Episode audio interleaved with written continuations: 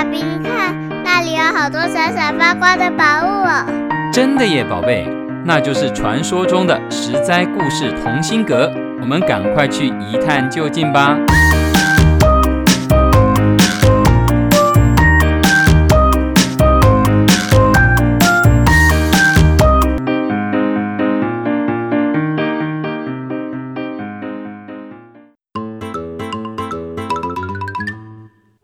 亲爱的大朋友、小朋友，你们好！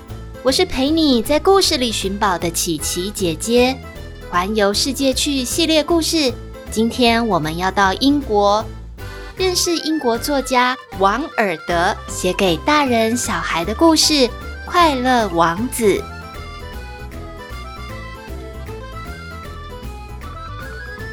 在一座城市里，快乐王子的雕像。高高的耸立在一根巨大的石柱上，快乐王子全身贴满了亮晶晶的金箔，他碧蓝色的双眼是美丽的蓝宝石，他手上拿着的长剑镶了一颗会发光的红宝石。所有的人抬头仰望快乐王子时，都会忍不住赞叹：像天使一样的快乐王子是多么的好看，又多么的无忧无虑啊！有一只应该要飞往埃及过冬的燕子来到了这座城市，它的伙伴都已经往南飞了，只有它落在后面。这天夜晚，燕子寻找可以栖身过夜的地方，它看到了高高的雕像，于是停留在快乐王子的脚边，打算好好睡一觉，明天再出发去追上它的伙伴们。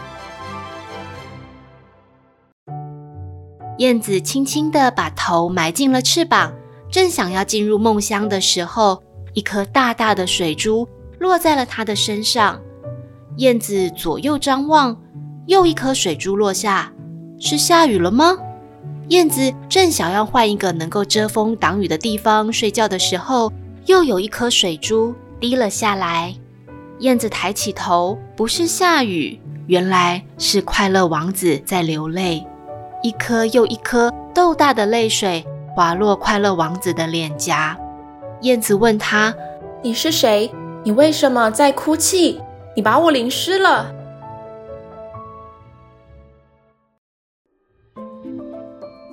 快乐王子说：“人们把我高高地立在城市的中央，每天赞叹我。可是他们不知道，每天我看到的。”是这座城市的贫穷与痛苦。虽然我是一个动弹不得的雕像，但是我还是忍不住要流泪呀。在远远的那边，有一个女人坐在窗户边，很勤劳地为皇宫中的宫女缝制舞会要穿的舞衣。她看起来好疲倦。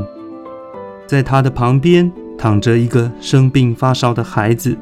孩子哭个不停，但是女人却没有食物可以给生病的孩子吃。燕子啊，你可以把我宝剑上的红宝石取下来，去送给他吗？燕子拒绝了王子，因为他必须尽快赶去跟伙伴会合，前往埃及。但是快乐王子不断拜托燕子当他的信差。去帮助这对可怜的母子。燕子看到快乐王子一脸的忧伤，还是取下了他宝剑上的红宝石，叼在嘴里，越过了城市一栋又一栋的房屋，飞过了充满欢乐声的王宫，来到了城市最边缘的那户人家。孩子的脸红彤彤的，依然在发烧，疲惫的母亲也在孩子身边睡着了。燕子飞进了屋里。放下红宝石后，又穿越城市，回到快乐王子身边。他对王子说：“真是奇怪，明明天气很冷，但是我却觉得很温暖。”王子对他说：“那是因为燕子啊，你做了一件好事情啊。”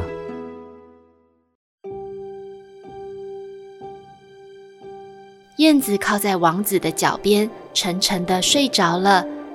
第二天，燕子告诉自己：“今天我就要飞往埃及了。”在离开之前，他对王子说：“我要跟你告辞了。但是王子拜托燕子：“小燕子啊，你今天可以陪我一个晚上吗？我看到城市的另外一边有一个年轻人正在埋头用功，可是他的屋子里没有柴火，他已经浑身冻僵了，而且饿得头昏眼花。”善良的燕子说：“好吧，他愿意再陪王子一个晚上。”可是王子的宝剑上已经没有红宝石了。快乐王子说：“虽然我没有红宝石，但是我眼睛里的蓝宝石可是很珍贵的，请你帮我取下来，去送给年轻人吧。”燕子带着王子眼睛的蓝宝石飞过了城市，完成了任务。冬天已经到了，燕子必须要离开。如果开始下雪，它就永远也飞不到埃及了。但是燕子又帮了王子一个晚上，他将王子另一个眼睛的蓝宝石送去给没有鞋子穿的那位卖火柴的小女孩。燕子非常难过，因为王子失去了双眼，再也看不到东西了。燕子告诉王子：“我不离开了，我要当你的眼睛，陪伴着你。”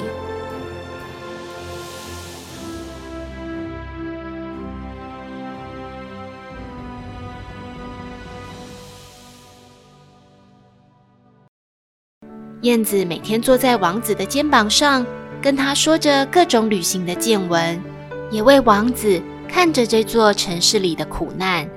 每天，燕子取下王子身上的金箔，去送给贫苦的人们、路边的乞丐，还有饥饿的孩子，再告诉王子，这些人拿到了金箔，去换回食物，填饱肚子，去买柴火，温暖房子。燕子仔细地描述着人们的笑容，但是天气越来越冷，结了霜，下了雪，燕子越来越虚弱。他知道他再也飞不动了。城市里的人们抬头看到的快乐王子，身上不再是闪亮亮的金色，也没有迷人的蓝色眼睛。有一天，市长说：“怎么这个雕像跟乞丐差不多？”脚下还躺着一只小鸟，于是人们推倒了快乐王子的雕像，把它放进大火炉里融化。但是有一颗用铅做成的心却融化不了，因为那颗是快乐王子最善良、最柔软的心。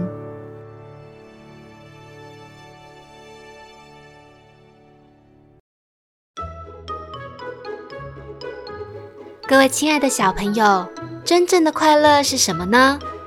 快乐王子拥有高贵的外表，受到所有人的赞叹，但是他却并不快乐。只有助人能让他感受到快乐，只有在帮助苦难的人时，他才是真正的快乐王子。这个故事的原文很长，希望你们会喜欢今天这个改写的版本。我是琪琪姐姐，实在故事同心阁，环游世界去，我们下个礼拜再见喽，拜拜。